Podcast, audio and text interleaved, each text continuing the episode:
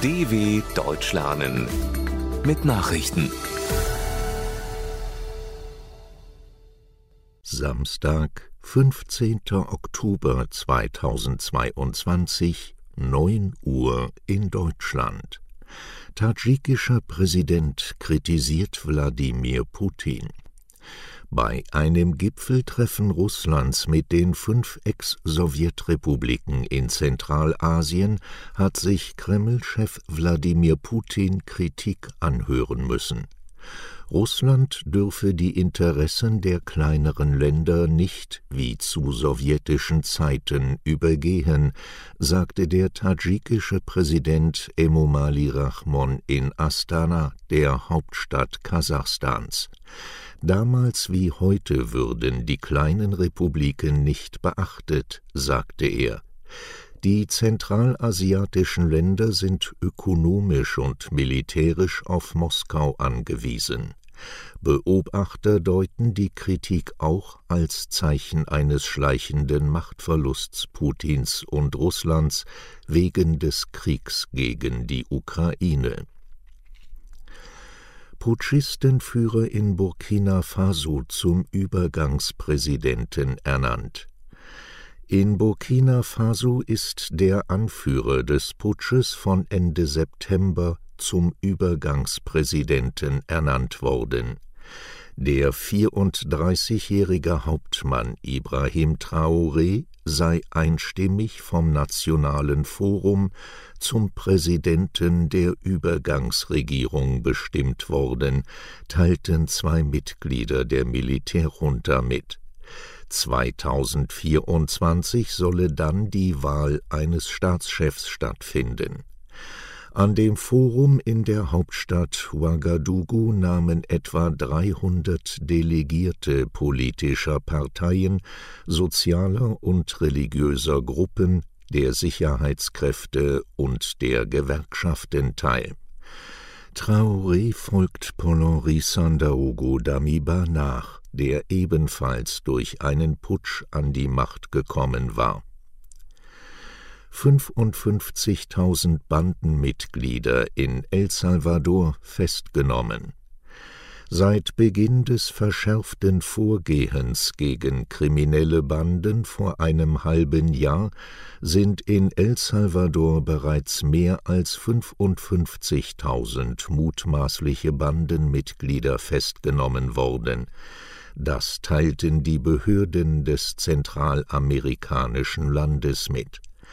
Nach einem enormen Anstieg der Mordrate hatte Staatschef Nayib Bukele Ende März der Gangkriminalität den Krieg erklärt. Das Parlament stimmte daraufhin der Verhängung eines Ausnahmezustands zu, der Festnahmen ohne Haftbefehl ermöglicht. El Salvadors Regierung erbat nun eine Verlängerung des Ausnahmezustands bis Ende November. Die Verhafteten sollen vor allem Mitglieder von mafiaähnlich organisierten Jugendbanden sein. Viele Tote und Verletzte bei Grubenunglück in der Türkei bei der Explosion in einer Kohlemine im Norden der Türkei sind nach offiziellen Angaben mindestens 25 Menschen gestorben. Wie Gesundheitsminister Fahrettin Koca mitteilte, werden elf Gerettete in Krankenhäusern behandelt. Fast 50 Kumpel sind noch unter Tage eingeschlossen. Grund für die Explosion in etwa 300 Meter Tiefe könnte demnach die Entzündung von Methan gewesen sein. Der türkische Präsident Recep Tayyip Erdogan kündigte für Samstag einen Besuch an der Unglücksstelle an. SpaceX-Rakete bringt vier ISS-Mitglieder zurück zur Erde. Drei US-Amerikaner und eine Italienerin sind von der internationalen Raumstation ISS zur Erde zurückgekehrt. Bilder der US-Raumfahrtagentur NASA zeigten, wie das Raumschiff Dragon der privaten Firma SpaceX im Atlantik vor der Küste Floridas landete. An Bord waren die NASA-Crewmitglieder Kjell Lindgren, Bob Heinz und Jessica Watkins sowie Samantha Cristoforetti von der Europäischen Raumfahrtagentur ESA. Sie waren seit Ende April an Bord der ISS. Cristoforetti war die erste europäische ISS-Kommandantin. Von ihr hat nun der russische Kosmonaut Sergei Prokopjew das Kommando an Bord übernommen 192 Farben von Gerhard Richter für 20,9 Millionen Euro verkauft.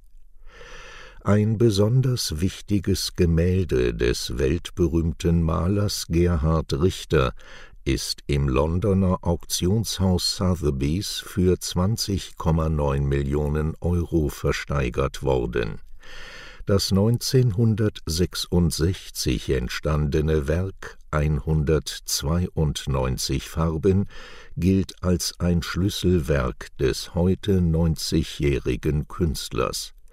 Es diente unter anderem als Vorlage für das von Richter gestaltete Fenster im Kölner Dom, das wohl sein bekanntestes Werk ist Gerhard Richter ist einer der teuersten und einflussreichsten Maler der Gegenwart.